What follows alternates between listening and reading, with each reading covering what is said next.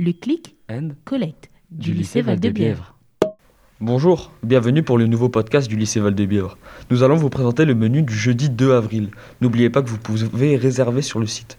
En entrée, nous vous recommandons quelque chose de frais. C'est un œuf avec de la mayonnaise fait maison, accompagné d'une salade croquante de champignons crus. Et comme me dit Claude Lebet, qui est un fameux chroniqueur gastronomique, l'œuf maillot, ça ne s'explique pas, ça se mange.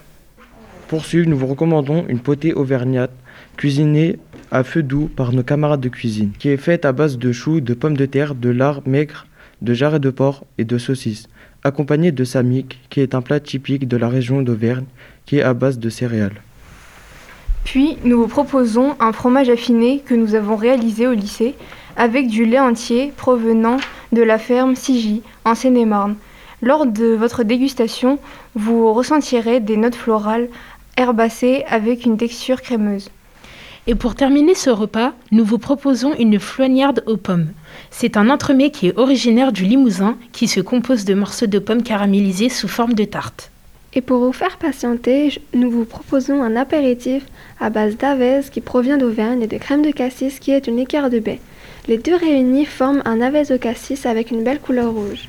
Et d'ailleurs, saviez-vous que le mot apéritif en latin se prononçait aperere et qui signifiait ouvrir l'appétit.